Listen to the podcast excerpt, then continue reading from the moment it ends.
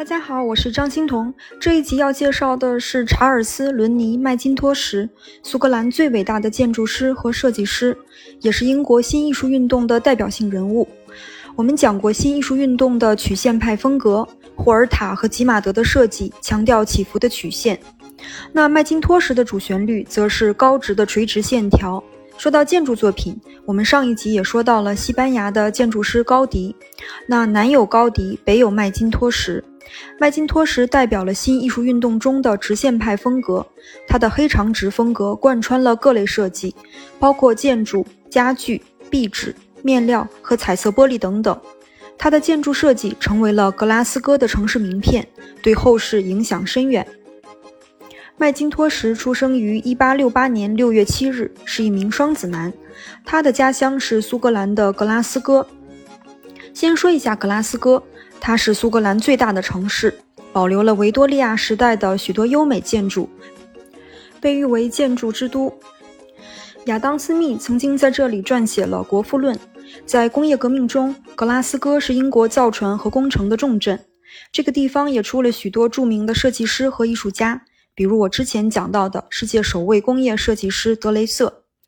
格拉斯哥艺术学院是世界顶级的艺术院校。这一集要说的麦金托什。就是这所学校的毕业生，也是校园建筑的设计师。十六岁时，麦金托什在一家建筑事务所学习，同时就在格拉斯哥艺术学院学习绘画和素描。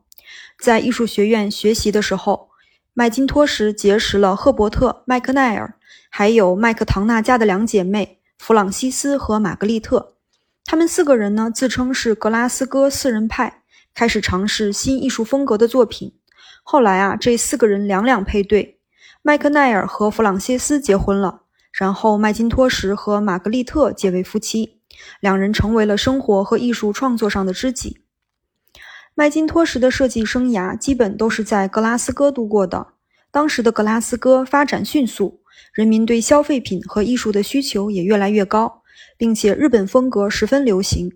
日本的风格节制而自然，着重空间的质感。而非装饰的精巧。当时，一股现代主义思想正在英国兴起，设计关乎的是当下和未来，而非过去与传统。那种繁缛的装饰风格已经过时了。麦金托什的设计也反映了当时社会需求和审美趋势，结合了新艺术运动的风格以及日本的简约美学。我们来说说麦金托什的建筑代表作。他的建筑生涯其实并不长。主要的建筑项目都在1895年到1906年之间，包括私宅、商业建筑、室内设计和教堂等。他的第一个代表作是格拉斯哥艺术学院，建筑的外观采用新哥特式简练垂直的线条，室内设计却是新艺术运动的风格，实现了美观与功能的统一。我们重点来看一下它的图书馆的设计，整个房间高大宽敞，共上下两层。楼上和楼下都立有方形的廊柱，整个空间充满了排列交错的几何形状。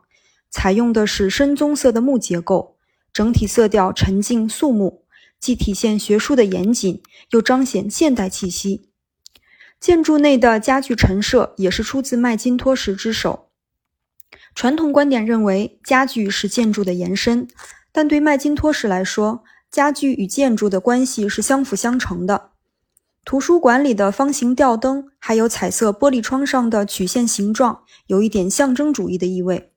曾有艺术史学家评论说，这部分的建筑是整个建筑设计中的顿点，就像书籍章节或是诗句之间的停顿一样。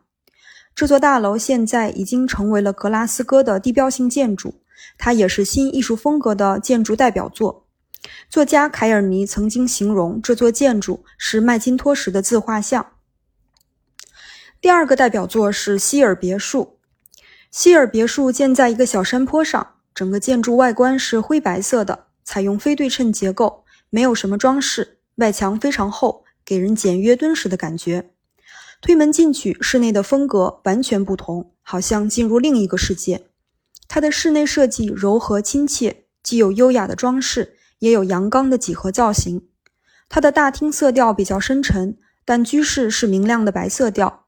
壁纸等家具用品上装饰着麦金托什标志性的玫瑰图案。窗户和茶几等都采用方格结构。希尔别墅中的椅子，黑长直风格的高背椅，受日式风格启发，是麦金托什的家具代表作。它的建筑设计可能体现了他双子座的双面性格，一半冷静克制，一半温馨柔和。整个建筑是阴柔与阳刚的完美融合，也是现代风格与日本空间美学的统一，已经超越了地域的限制。麦金托什曾这样形容希尔别墅：“他说，它不是意大利别墅、英式豪宅、瑞士木屋或苏格兰房屋，它就是一座住宅。”他的第三个要提到的代表作是柳树茶室。当时的日本文化在欧洲盛行，饮茶也成为了中产阶级新兴的消遣活动。说到这个茶室，不得不提到一个人，那就是凯瑟琳·克兰斯顿。她是格拉斯哥的女商人，十分热爱艺术，又很赏识麦金托什的设计风格。她邀请麦金托什一起将一个门店改造为艺术茶室，让麦金托什充分展示他的才华。打造出一个私密、舒适并有艺术感的饮茶环境，这是麦金托什的第一个重要的私人项目。他通过家具陈设，在同一个室内间隔出不同空间，营造出一种私密感。他和妻子玛格丽特都秉持着总体设计的观念，共同设计了室内的灯具、家具，甚至包括餐具、茶具、菜单、服务员的制服、花卉的摆设等，都是夫妻俩亲自上阵。彩色玻璃窗和墙壁的装饰都是统一的风格，体现玫瑰、水果和孔雀等元素。麦金托什还为克兰斯顿的茶室专门打造了两款椅子，一个叫做阿盖尔椅，也是一把黑长直风格的高背椅，靠背上是细长的立柱，顶部是一个椭圆形的头枕。第二把椅子呢，叫做柳树椅，黑色半圆形的结构，椅背上是方格的几何造型，方与圆构成了刚柔并济的风格。后期的麦金托什创作了许多水彩画，它的花纹图案设计一般用于装饰织物和服装面料，简单的城市化花卉和植物造型，比如玫瑰、郁金香和菊花，还有一些几何风格的设计。麦金托什和太太玛格丽特都非常喜欢玫瑰，两个人共同设计的玫瑰图案十分经典。玫瑰与泪珠的图案里，每一朵玫瑰的造型都略微不同。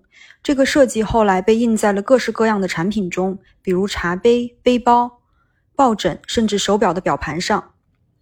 麦金托什曾经说：“生活是陪衬和滋润植物的叶子，艺术是彰显植物精神的花朵。”他的艺术生涯丰富多彩，他和太太玛格丽特将总体艺术的概念落实到建筑内的每个细节。麦金托什对玛格丽特的评价比自己还高啊！他说。玛格丽特是天才，我只是有才华而已。他还有一句很励志的话，要送给所有朝着梦想努力的人。他说：“一定要独立，独立再独立，不要光说，还要多做。你走你的路，你的邻居走他的路，甩掉所有传统和权威给你的拐杖，独自行走，哪怕匍匐前行，跌倒蹒跚，但一定要独自行走。”好了，最后的本期总结。麦金托什是苏格兰最伟大的建筑师和设计师，也是英国新艺术运动的代表人物。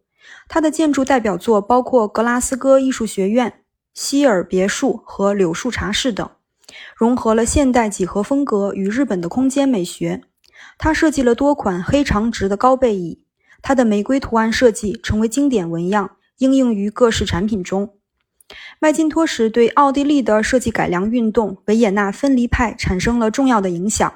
那我们下一集就来说说维也纳分离派。好的，谢谢您的垂听，我们下集再见。